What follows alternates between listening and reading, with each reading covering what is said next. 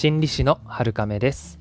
このラジオではあなたが自分に優しくしていけるようにセルフコンパッションやセルフケア心理学などの話をしています。今日はですねスモールステップの話をしようと思います。スモールステップって聞いてどんなイメージを持ちますか？コツコツ継続すること少しずつレベルアップすることあるいは一気に成果が出にくいからつまらないなっていう意見もあるかもしれないですね。たびたびこのラジオでは認知行動療法を紹介しているんですけれども認知行動療法のうち特に行動療法の方ですけれどもスモールステップの原則っていうのがあるんですね。あの認知行動療法っていうのは人の考え方とか感情とかあるいは行動とかねそういったものにアプローチして、えー、問題を解決していこうっていう心理療法ですよね。えー、でちょっと話を戻しますけれどもスモールステップの原則っていうのが何かって言いますとこれは何も難しい、あのー、法則ではないんですよね。行動を変えたい良くしたいっていう時には一気にやらないで小さなステップを踏んでやっていこうよっていうルールのことになります。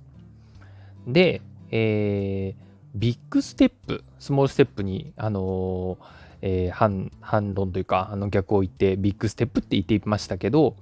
ビッグステップで進めようとすると何が良くないかっていうと、失敗体験が多くなってしまうんですよね。あともう一つ、成功したとしても相当に無理をしたりとか無理を続けないといけないっていうこともあります。どちらも仮にうまくいったとしてもそのパターンが嫌になりやすいんですよね。これはあの私もそうなんですけど自分の経験を見返してみても思い当たるところがあったりするんじゃないでしょうか。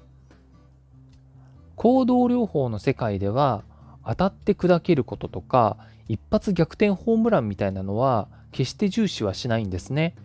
むしろ先ほど説明したようなところに問題があるからこそ着実に小さな成功を成功体験を積み重ねていくってことで時間をかけて目標にたどり着くことを大事だと考えます。その途中でもしかしたら気づいたら大きなものを手に入れているっていうこともあるかもしれないですけどね。で、着実にうまくいくっていう経験をスモールステップで積んでいくことで問題になっていた行動とか課題とかそれに伴うね無力感とかあの心のわだかまりとか不全感そういったものの解消にもつながっていくんですよね。結構メリットが多いかなと思います。実際こういったラジオ発信とか動画配信あるいはねブログとか SNS で活動してる人とかもいるかもしれないですけどもあとは普通に、えー、勉強ですとかね、日々の仕事ですとか、そういったものの、えー、知識とかスキルとかね、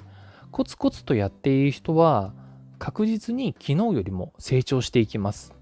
まあ地味に見えますけどね、あのー、結局はそういう人が成長していくんですよね。一発ドカンと当たるっていうものはないかもしれないです。こういうのにはね。仮にあったとしても、それは何かの偶然であったり積み上げてきたものが花開いた時っていうふうに言うことができます。スモールステップでやるにしても何から手をつけたらっていう時がありますよね。そういう時はまず自分にとって今課題だなって感じてることを挙げていきます。あの難しく考えなくていいんですよね。自分が困ってるなとかあこれなんとかしたいなって思ってるものがあればそれがもう課題ですね。そして取り組めそうなこと解決できそうなこと要は難易度が低そうなことからやっていくことをお勧めします。自分が問題を抱えていてその問題の全体像が見えたらそれはもちろんいろいろとこう作戦練りやすいんで、えー、いいなって思うかもしれないんですけど全体像はね見えなくていいんですね。全体像を把握しようとすると最初から把握しようとするとですねそれでは時間がかかりすぎてしまう、えいつまでも動けなかったりとかあるいはね、完璧主義に、あのー、陥ってしまう可能性も出てきます。それに問題というのはですね、一つであるってことはめったにないんですね。心の病気も一つのことが原因でなることはあまりありません。大体ですね、複数の問題が絡み合っていることが多いです。網のように、あのネットですね、網のようになっていて、いろんなところがつながっている感じです。これは現実のどんな問題でも同じことが言えます。なので、取り組めそうな、自分に手が出そうなところから取り組むのがいい感じにつながるんですね。ただ、もちろん、スモールステップでっていうことですね。そうすると、不思議なことに、その手近な課題に取り組んでいくうちに、自分の中にやる気とかね、エネルギーが溜まってきたり、勢いがついてきたり、スキルアップしたり、見える景色が変わってきたりします。そうすると、手が届かないように感じていた課題とか問題が近くに来ているっていう状態になってくるんですよね。これは何も不思議なことではないんですよね。現実の人の能力っていうのはあの数学のように綺麗なものではないので例えばね、ゲームのように攻撃力のステータスをピンポイントに上げようとして、あのそういうことができるわけではないんですよね。攻撃力を上げようとしていたら、防御力とか素早さもついでに上がっていたりっていうのが現実の問題っていうか、こう、人の能力ですね。なので、一つの課題に取り組んでいくうちに、他にも応用できる力がついてきたりします。そうすると見える景色が変わっていくわけですね。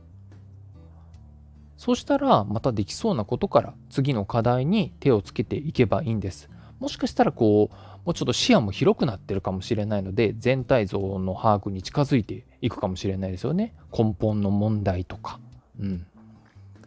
そしてそうしていくうちに、それが自己効力感になったりとか、自信になっていくんですね。しかも、これは付け焼き場ではない自分の底力になってくれます。それだけ着実にコツコツとやってきたものっていうのはあのー、自分を支える力になるんですね。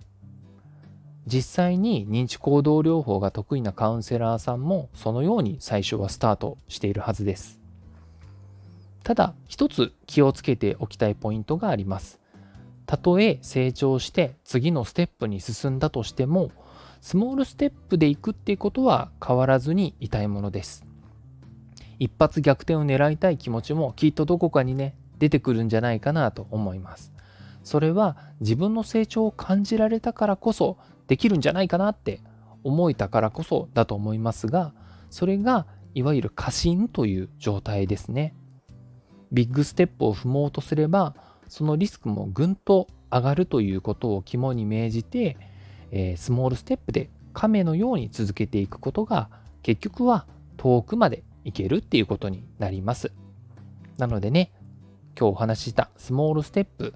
ちょっとね、参考にしていただくといいかなと思います。今日の放送がお役に立てれば嬉しいです。また、感想や質問もお待ちしています。今日もあなたが自分に優しくあれますように、心理師の春亀でした。またお会いしましょう。